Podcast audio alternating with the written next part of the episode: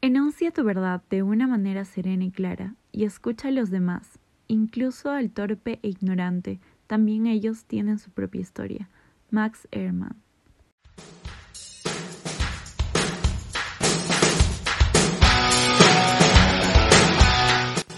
Saludos a toda nuestra comunidad oyente del podcast Taos al Día. Mi nombre es Carmen Isabel Rodríguez Rodríguez, miembro de la Comisión de Investigación del Taller de Derecho y Relaciones Internacionales Taos, y el día de hoy dirigiré la presente charla con lo referente a los elementos y clasificación de la diplomacia. Primero analizaremos una definición de diplomacia y con ello los elementos desglosados. Luego hablaremos de sus funciones, surgimiento de nuevas formas de diplomacia, para finalizar una opinión personal sobre el tema abordado. En el episodio número uno de este podcast hicimos una referencia histórica útil para comprender que tras el término diplomacia se ocultan una diversidad de formas y técnicas de relación internacional entre los estados, que han experimentado sustantivos cambios a lo largo de los siglos. Tomamos como referencia la definición del autor Vilari, ya que aborda de un modo más completo y riguroso la definición, refiriéndose a la diplomacia como aquella actividad ejecutora de la política exterior de un sujeto de derecho internacional, llevada a cabo por órganos y personas debidamente representativos del mismo, ante otro u otros sujetos de derecho internacional, para por medio de la negociación, alcanzar, mantener o fortalecer transaccionalmente la paz, y ha de tener como finalidad última hacer posible con tales medios la construcción o existencia de una comunidad internacional justa que, a través de la cooperación, permita el pleno desarrollo de los pueblos. De acuerdo con esta definición, podemos encontrar los principales elementos que nos permiten definir cuando nos hallamos ante una auténtica relación diplomática. Estos elementos son la subjetividad jurídica internacional de los actores, el carácter ejecutivo e instrumental, la representatividad de los agentes u órganos diplomáticos. La diplomacia se desarrolla mediante la negociación y la finalidad pacífica. A partir de lo anterior, podemos, una vez determinado el significado y alcance del concepto de diplomacia, referirnos a las principales funciones que se cumplen en el marco general de las relaciones internacionales. En primer lugar, encontramos a la representación. Gracias a ella, el Estado acreditante goza de la capacidad de mantener y participar en una variada y decisiva gama de relaciones con el Estado receptor precisamente porque los gobiernos de ambos países admiten políticamente que sus respectivas misiones diplomáticas representen a los propios estados. Sus agentes pueden actuar comprometiendo con sus decisiones y actividades la voluntad y responsabilidad estatal. En segundo lugar, la función de comunicación e información. Se realiza por agentes diplomáticos y operan en ambos sentidos, por un lado, las autoridades del Estado acreditante al Estado receptor y viceversa. En tercer lugar, la función negociadora. Las misiones permanentes desempeñan sus funciones negociadoras en relación con la mayor parte de las relaciones interestatales.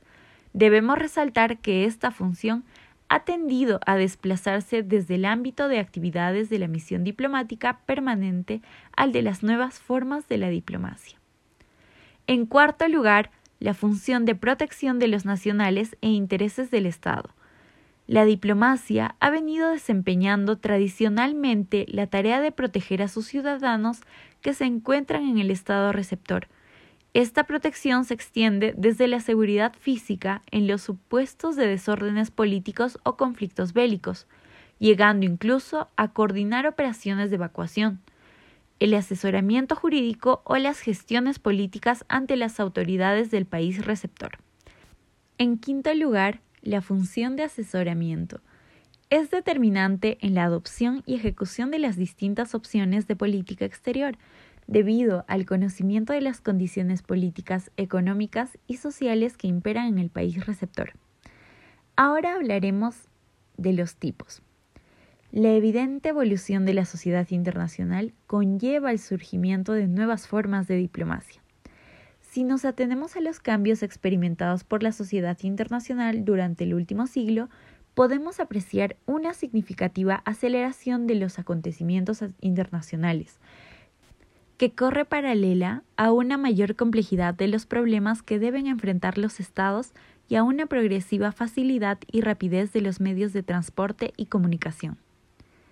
Estos cambios experimentados por la sociedad internacional han provocado como respuesta la emergencia de nuevas formas de relación diplomática o la proliferación de formas ya existentes, pero poco frecuentes. En general, podemos clasificarlas en cuatro categorías. La bilateral, que se divide en dos, ante estados y ante organismos internacionales. Ante estados, son aquellas misiones diplomáticas permanentes como representación del Estado acreditante ante el Estado receptor, por ejemplo, las relaciones diplomáticas entre Perú y Chile. Y ante organismos internacionales. Son las misiones permanentes ante las organizaciones como el órgano encargado de la representación y de la conducción de la actividad diplomática entre un Estado miembro de la organización, ante ella y en relación con los demás Estados miembros, por ejemplo, Perú y la Unión Europea.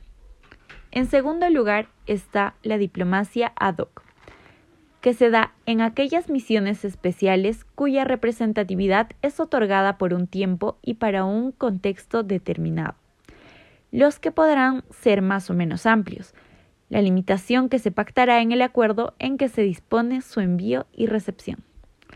En tercer lugar está la diplomacia multilateral, que engloba las posiciones que un país toma en cuanto a ciertos temas o problemas, y el proceso por el que un acuerdo acerca de estas situaciones se alcanza. La relación entre estos dos elementos es la naturaleza dinámica de las actividades diplomáticas, que se da, por ejemplo, en las Naciones Unidas. Y por último, la diplomacia directa o de cumbre, que se divide en dos, en serie y ad hoc. En serie es aquella a la cual pertenecen las llamadas oficinas temporales o permanentes que los estados crean para los fines específicos. Generalmente se da el envío de funcionarios técnicos para la discusión de asuntos concretos.